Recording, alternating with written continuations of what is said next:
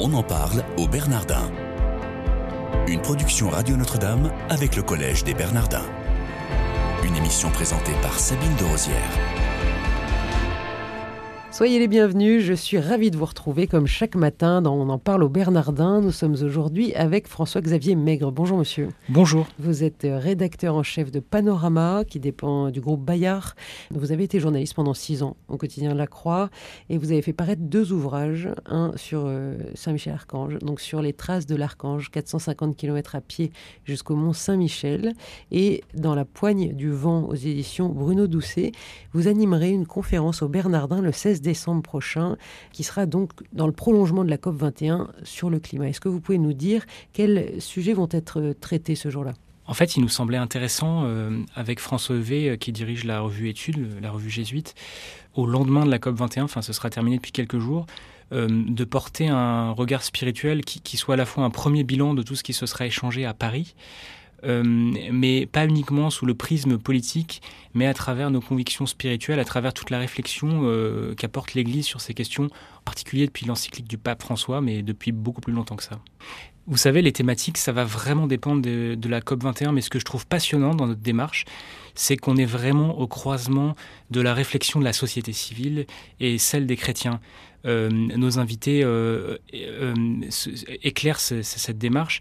Et je pense que c'est ce qui est très nouveau aujourd'hui, c'est que toutes les composantes de la société s'emparent de ces questions et avec des vraies convergences de vues. On, l'a vu notamment quand, le pape François a publié Laudato Si. Il y a eu un concert de louanges, tout le monde, enfin même parmi les politiques, beaucoup ont souligné que c'était le texte qui faisait désormais référence et qui éclairait les, les, urgences de la planète. Et c'est dans cette perspective qu'on a organisé cette soirée. D'un dialogue entre société et Église. Et qu'est-ce qui va faire l'originalité de cette soirée alors? L'originalité, c'est que justement, on ne sera pas uniquement dans une réflexion euh, très cérébrale, très théorique.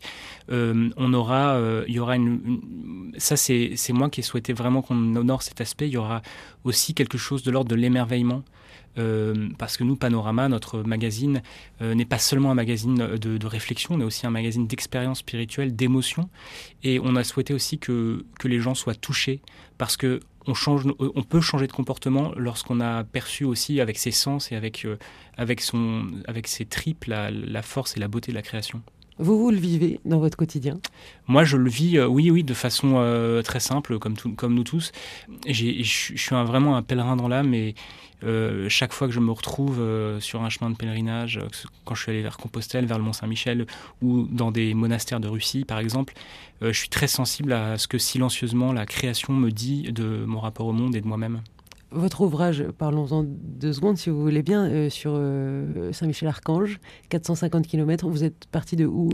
Euh, On est parti de la place Saint-Michel à, Versailles, Saint-Michel de Porchefontaine, Jumont-Saint-Michel, pendant 450 km, sans argent, avec un âne, deux enfants, enfin voilà. C'était Et moi, c'est, j'en parle, c'est un peu là aussi d'ailleurs que j'ai pris conscience de l'urgence de, l'écologie, c'est parce que moi qui suis un pur citadin, qui n'ai aucune expérience de la nature, euh, j'ai vécu une sorte de, guérison de mes affects, de mon corps, à travers la, présence quotidienne au cœur des forêts, à travers le contact avec la terre, avec, avec l'âne.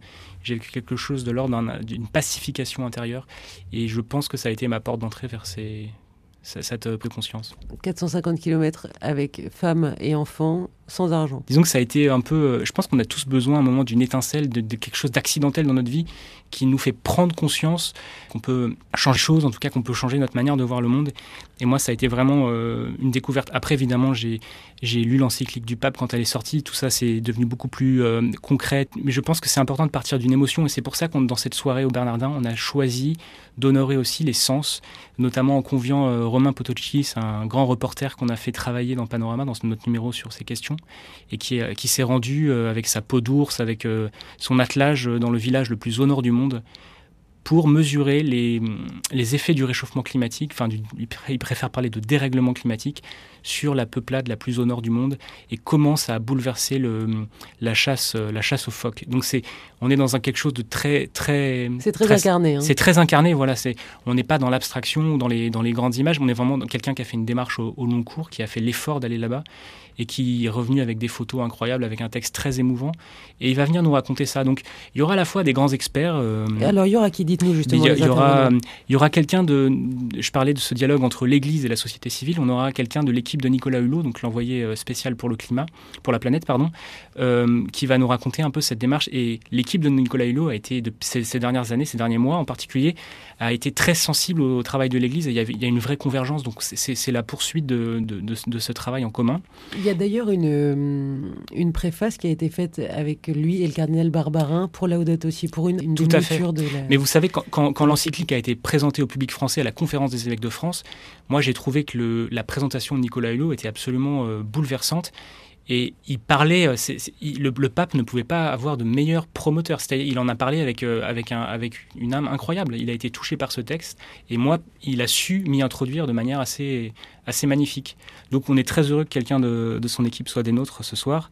Il y a Cécile Renoir, qui est, voilà, qui, est, bien connue de vos auditeurs, qui va nous apporter aussi sa réflexion. Il y a François Evé, jésuite, théologien, euh, scientifique, directeur de la revue Études, qui est extrêmement qualifié pour aborder ces questions.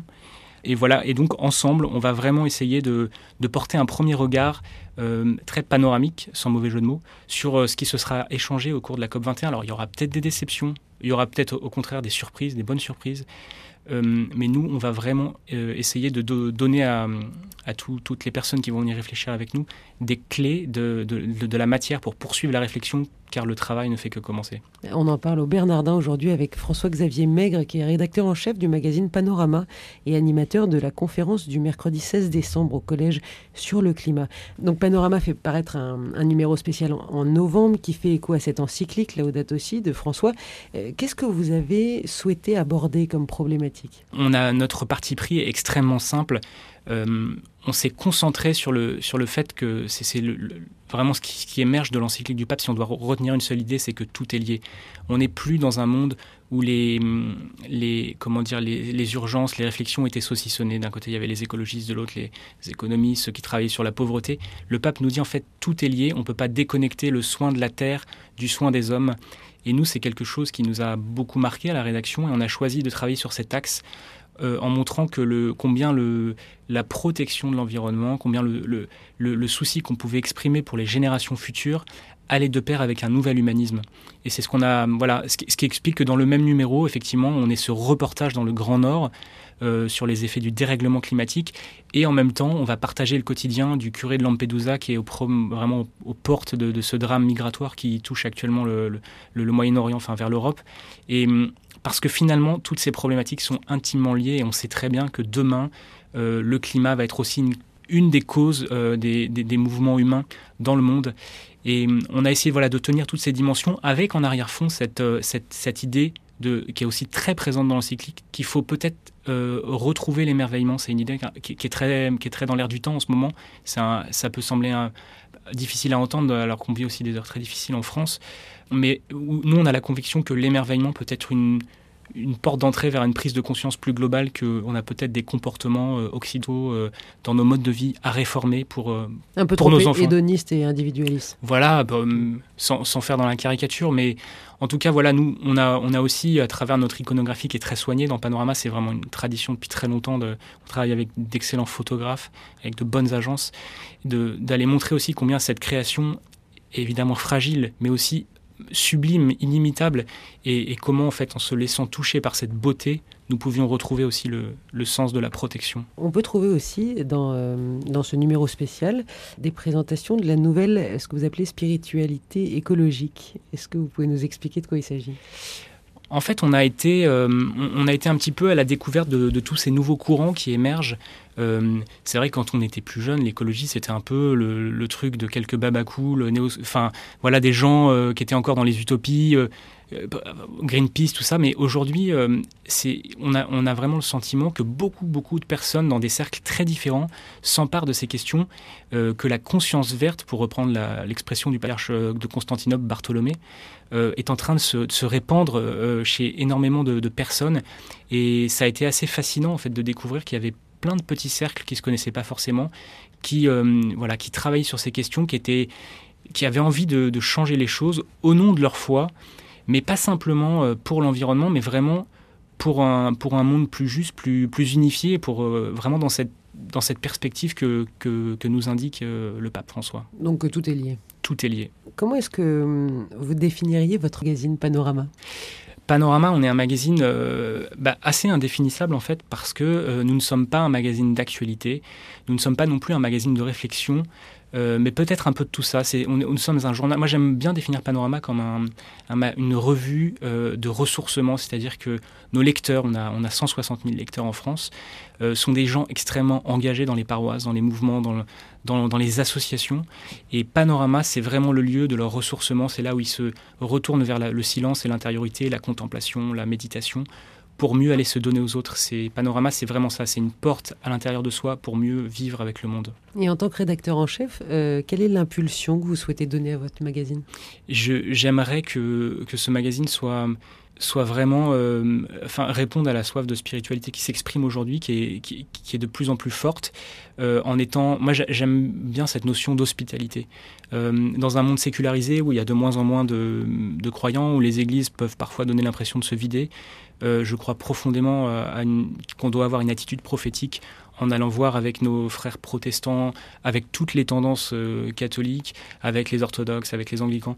Euh, j'aime bien cette hospitalité, cet œcuménisme vécu et qui est une vraie tradition à Panorama qu'on essaye de perpétuer en, en ayant conscience qu'aujourd'hui, il y a peut-être une urgence à parler davantage d'une seule voix. Merci beaucoup François-Xavier Maigre d'avoir été avec nous dans, cette émission. On en parle au Bernardin. Je rappelle que euh, cette conférence aura donc lieu le mercredi 16 décembre, une conférence que vous animerez sur le climat dans le prolongement de la COP 21 qui sera déjà terminée. Donc ce sera dans le grand auditorium du Collège des Bernardins. Pour les moins de 26 ans, en tout cas c'est gratuit, dans la limite des places disponibles. Chers auditeurs, je vous souhaite une excellente journée.